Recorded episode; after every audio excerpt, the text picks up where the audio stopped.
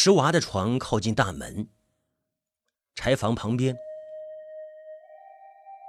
之所以这么安排，是因为母亲的身体薄得像纸一样，越来越没有力气背她了。在这里端屎端尿方便，气味也出得快，不至于弄得满屋子里阿子腥骚。那在院子里剁柴呢，听得见喊。房门和大门并排着，开门见山，可以看见外面的晨雾、飞鸟什么的。有时候呢，会有一只鹤停在对面池塘边的栗树上。神仙一样的身姿，让人眼里会蹦出泪来。石娃呢，躺在床上看景，也不会太哭闷。太阳出来呢，热舌头一样的直接伸进去，屋子里也不会太阴郁。父亲不在家的时候。石娃就经常看着母亲像薄纸一样的身体，勤劳地飘来飘去，飘来飘去，看了很多年。母亲起初也不是那么薄，只是瘦高一点而已，头发呢黑压压的，搭在脸颊上。哦，母亲的脸黑瘦，坚毅。并不粗糙的线条里起伏着粗糙的激情。母亲的血总是烦躁的热着，她的身子就是让血给烤干了。有一次吵架的时候，父亲是这么说的：“哎，她的身子呀，就是让血给烤干了。”父亲的一个师弟曾经跟母亲好过，据说当初相亲的时候，两人是一起去的。只是因为父亲高一点、壮一点，母亲才跟了他。但是心里似乎对这个师弟呢，一直怀着某种歉意。石娃四五岁之后，跑了无数的医院，家里搞得破破烂烂的，一向刚强的母亲精神也垮了，两人就好了起来。师弟起初和师哥一起在外面揽活刻个狮子、雕个石龛什么的，有一段时间呢打过墓碑，后来都没干了。一些年轻人起来了，手艺没他们扎实，可是人家脑子灵活呀，肯钻营，懂设计，擅长利用他们不懈的电动工具，活做得快，他们就没了市场了。哥俩呢就一起去采石场下料，把采下的石头根据需要切割和敲打。弄成不同的形状，这个是粗活，没什么技术含量，会抡锤、会操作器械就成。许多时候呢，就是抬抬扛扛，给石头装箱，然后指挥吊车上货。母亲一直和师弟好着，好的很烦乱，像吵架。这和母亲的性格有关，也和他的心情有关。有一次，师弟很久没来，来了呢，母亲两句话又把他气走了。啊，母亲本来在厨房里烧菜，这时候石娃就听到他摔盆子、丢碗，接着风一样的追出去。石娃先是闻到锅里的蒜苔滋滋的飘着香味儿，后来那香味儿变成了糊味儿，再后来有淡淡的烟从墙那边漫进房间里。他就直着嗓子喊妈妈，石娃的身体哪个地方都是软的，唯有嗓门浑厚结实。后来他就看见母亲和师弟一前一后走进了院子，母亲的表情很野，就像干了一件大活，又空洞又自信。石娃在床上看到母亲，眼泪流了出来。愤怒与自卑压得眼皮像是有千斤重。那个师弟则低着头，浑身透着委屈和柔顺。那次之后，石娃就觉着，这个男人以后恐怕不会再来。果真，后来那个男人就进了城，跟儿子住在一起，也找了一份工作。他们俩的事儿，父亲很久之后也看出了一点苗头，但是家事繁杂，也没有证据坐实，那也不愿在这上面费心思。只是这日子过得久了，两口子之间厌气的很，说话没有一点好颜色，常常是夹枪带棒，连皮扯肉，最后两人眼里都呛出了稀薄的泪水，擦都不用擦。就干在火辣辣的筐子里，擦都不用擦。石娃夹在他们中间呢，日子很不好过。有时候要屙屎屙尿，喊他们“妈妈”，他们也不理，只有拉在身上。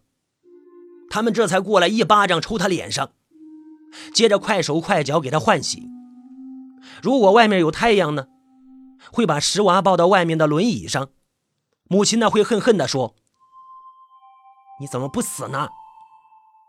父亲会接着说：“怎么不死啊？”石娃呢就一声不吭。那时候他还小，也习惯了这种待遇。那山顶上程老汉瘫痪七年，老伴儿和儿子不耐烦，连裤子都不给穿，在床板上挖了一个洞。底下放一个破脸盆儿冬天呢，使坨坨变成冰块夹在两腿之间，那都不管。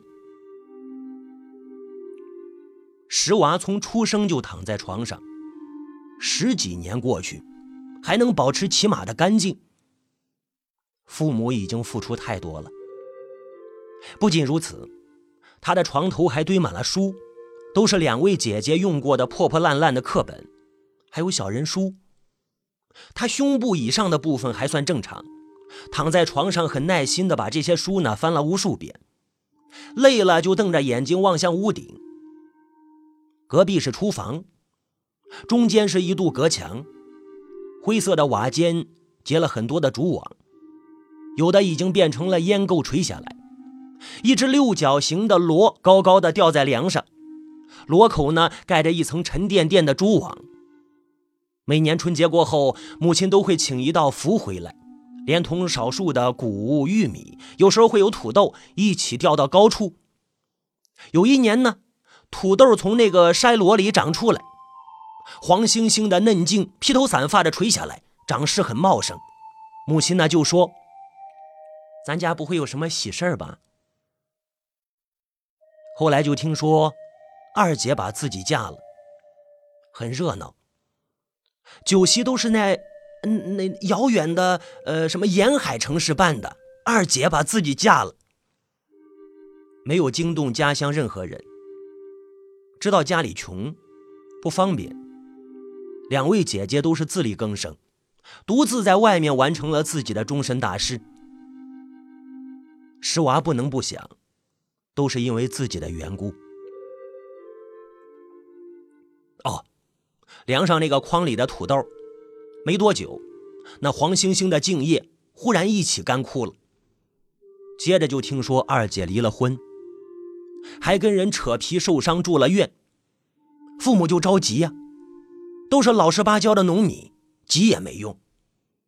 转年第二茬土豆发芽的时候，二姐又把自己嫁了出去，然后就行踪不定，也不知道做什么生意。以后呢，母亲就不把土豆放在那个箩里了。它一会儿发芽，一会儿枯萎，啊，今年发芽，年尾又枯萎，心慌。石娃的大姐，那没有二姐好看，二十四岁才跟一个四川的打工仔，俩人也没办酒席，只领了证，后来生了一个儿子，日子过得很勉强。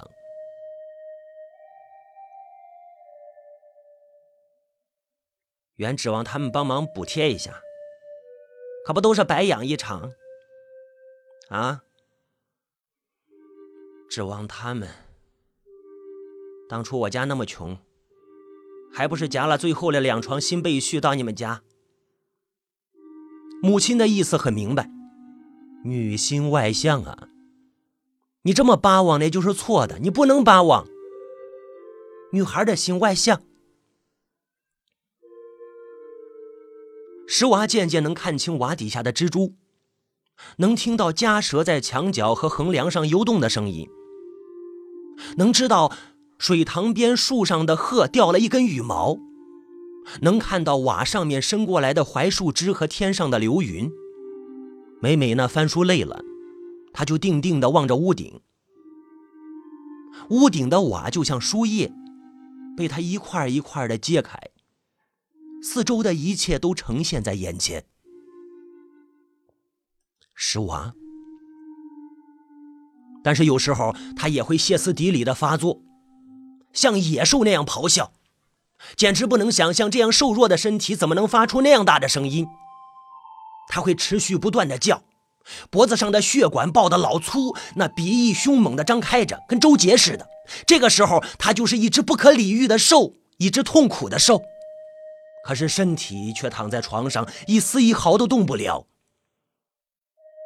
他的母亲会站在床头，冷冷的斜睨着他，脸上挂着奇异残酷的笑容。母亲的头发显得更乱了，身体也迅速的干瘦下去，却绝不阻止他。父亲会坐在大门槛上，身体向前使劲的弓着，狠劲儿的吸着烟。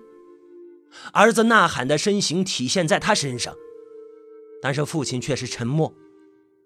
最后呢，石娃体力耗尽了，脸色灰白，嘴唇哆嗦，上半身抽搐着。母亲却突然吼起来：“叫啊，叫啊，使劲叫啊！”石娃再也叫不出来了。母亲的声音却因为拔得太高而变了调，像镰刀刃一样巨人的心。叫啊！有一年呢，两个姐姐和姐夫都约好了回山里过年。石娃头天刚刚发作过，脑袋上面一片青肿。先是母亲拿起床头的书抽他脑门后来父亲冲进来，夺过去继续抽他脑门，一下比一下用劲。石娃一动不动，像死了一样。最后还是母亲再一次把书夺回来，摔在父亲脸上，这才停了下来。大姐家的还是原来那个姐夫，二姐带回的男人不知是第几任。他们围坐在堂屋桌前，一边喝酒一边大声说话。最初他们打算把石娃装进轮椅一起入席，石娃铁青着脸不肯，那就由他躺着。大家心里都有一种不满，先还是谈外面的经历与见闻。后来就谈石娃，他们一点也不怕石娃听见，就谈石娃。怎么这么犟啊？哎，是啊，隔一个月就发作一回，脑子可还清醒啊？书上那字儿全都认得，那乘法、减法、除法都会，那开方都会，身体要好，读书没问题。就是个活鬼，死掉我们就省心了。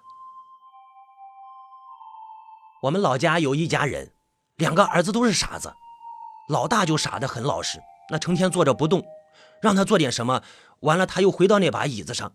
那个老二就武气的很，精力充沛，整天大喊大叫的，呃，还疯跑，呃，还还有破坏性，拔人家篱笆，毁人家庄稼。把小牛从悬崖上推下去，把小孩往刺窝子里踢。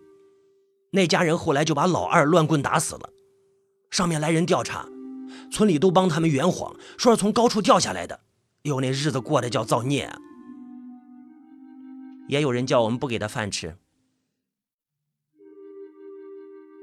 大过年的，大年夜，一家人围在火塘边坐得很晚，外面飘着雪花。母亲热了一点鱼丸端给石娃，还把他抱起来靠在床帮上。拉屎不？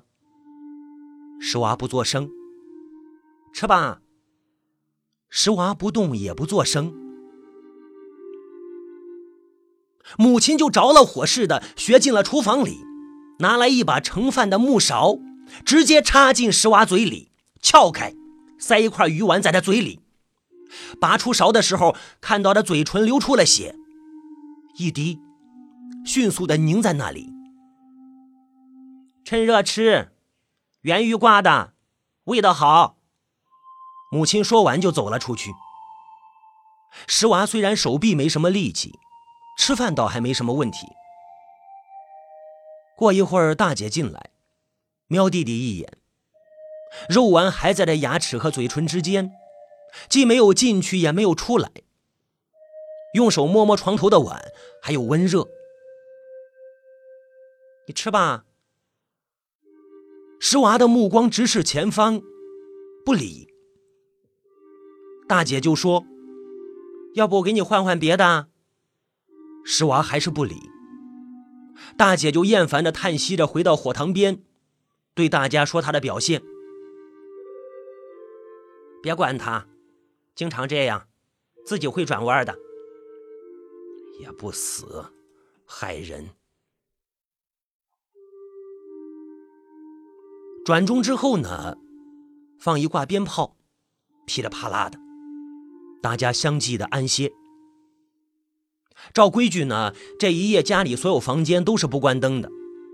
天蒙蒙亮，远处传来鞭炮声。父亲披衣起来，捏了一挂鞭炮到院子里，抬头迷茫的望望灰沉沉的天，冰冷的散雪洒在脸上。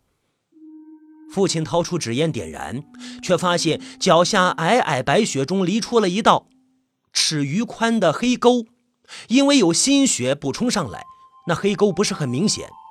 回头呃，却发现儿子的房门打开，从这里可以一直看到床上，床上好像空着，被子掉在地上。父亲从石阶上跳上去一看，房间里没人，转弯进厨房也没人。哎，出来对着那个雪沟子扫了扫额头，目光望出去。雪沟一直伸向外面的小路，回来看看门上的插销，啊，抽了两口烟。这插销离地一米多，这个鬼东西是怎么打开的呀？啊！转身回房，正准备喊醒老伴儿呢，却看到老伴儿站在床下穿衣服，脚尖颠着到处找鞋，头发蓬乱，一边系着裤带，一边唠叨着：“不知怎么了，心里乱糟糟的。”呃那一刻，父亲的喉头突然就硬了。俩人打着手电，踩着那个雪沟，穿过了三道田埂，找到了池塘附近。那里有一个半米宽的排水沟，原来上面架着四根小碗粗的木头，牛踩断了一根，土质松软，被人踩掉一根，等于一条小路缺了半边。雪沟到这里中断了，水沟那边一排灌木，尖生着苇子和荆刺，两人就心急火燎地往前赶。到池塘边雪茫茫的下着，手电光孤独的游来游去，塘水黑沉沉的，一点动静也没有。塘边那棵几百年的大枫树和他们一起静悄悄地伫立着。山那边密密啧啧传来喜庆的鞭炮声，大过年的，天空越来越亮。三片枯红的枫叶排着队，相继的掉进塘里。母亲的身体抖了一下。他不在这儿。俩人又往回找，在那条水沟旁边停下来，发了会儿呆。父亲手里的电筒向割过的稻茬和底下的积水里扫去，收回来，又在灌木和刺丛里扫了一遍，却正好对上一双睁得大亮的眼睛。石娃爬到了这里，遇到了困难了。他费尽了九牛二虎之力，才从那两根木头上面挪了上身，下身软绵绵的，他没有办法控制。为了保证不从上面滑下去，他经历了一生从未有过的艰难，但是最终他失败了。如果他顺利通过，池塘就是他的归宿；如果他掉到下面的水里，水洼里，那也会冻死。他最后向前使了一把力，身体就是向前滚，滚进了刺丛里。父亲赶紧把电筒递给母亲，勾下腰，探下去拉，拉不动。刺藤把石娃给缠住了，于是母亲也窜了下来，她自己的头发和衣服也被干硬的刺藤缠住。母亲从石娃脸上扯下了金条，皮肉拉起了寸余长。石娃一声不吭，只是拿眼睛一眨不眨地盯着他们。母亲就开嚎了：“你这个挨千刀的鬼呀，你呀！你想死你不死的利落点啊！你这哪是想死啊？你是想抠死我？你让我一辈子不得安生啊！你怎么就这么狠呢？”你的心怎么就这么狠？你就这么狠呢？一边诉说着，一边把头往儿子身上撞。新年的鞭炮声山前山后响成了一片。那年，石娃十六岁，姐姐们回城了。一次从未有过的合家团圆，被石娃搅得很难堪。心高气傲的二姐说：“再也不回来了。”又于心不忍，补充了一句：“妈没事可以去城里散散心。”大姐不作声。大姐条件不好，师弟进城有些年了吧？山中的日子过得浑浑沌沌的。春暖花开时，母亲便也进了两趟城。但不是师弟所在的城市。先在二姐那边，那地方远；后来在大姐那边，不太远。都是待没几天，就心慌慌的打转了。第二次从大姐家回来，除了带回两蛇皮袋并不旧的旧衣裳，进门就使劲拿条毛巾抽打身上的灰尘。其实没什么灰，还当着父子俩丢下了一句秤砣似的话。儿有女友不如自己有，于是再也没有出过门，心情也从未有过的松散下来，做事也细致柔顺了，但是里面却多了一种让人忧心的慢，慢，好像再也提不起心劲儿来。石娃就觉得母亲真的老了，但是父亲有另一种喜悦。父亲就说：“你妈现在就跟年轻时候一样。” 石娃想象不出风风火火、脾气暴躁的母亲年轻时会是什么样。他只是觉得父亲也老了，尽管身板还是那么宽厚。每当那种可怕的孤寂与绝望淹没父亲的时候，他就对父亲说。背我到山上走走。父亲就把石娃背到屋背后那片竹林子里。半山腰上有一块巨大的馒头石，很光滑。石娃就躺在上面，死命的鬼哭狼嚎。吼完了，父亲就说：“回，回。”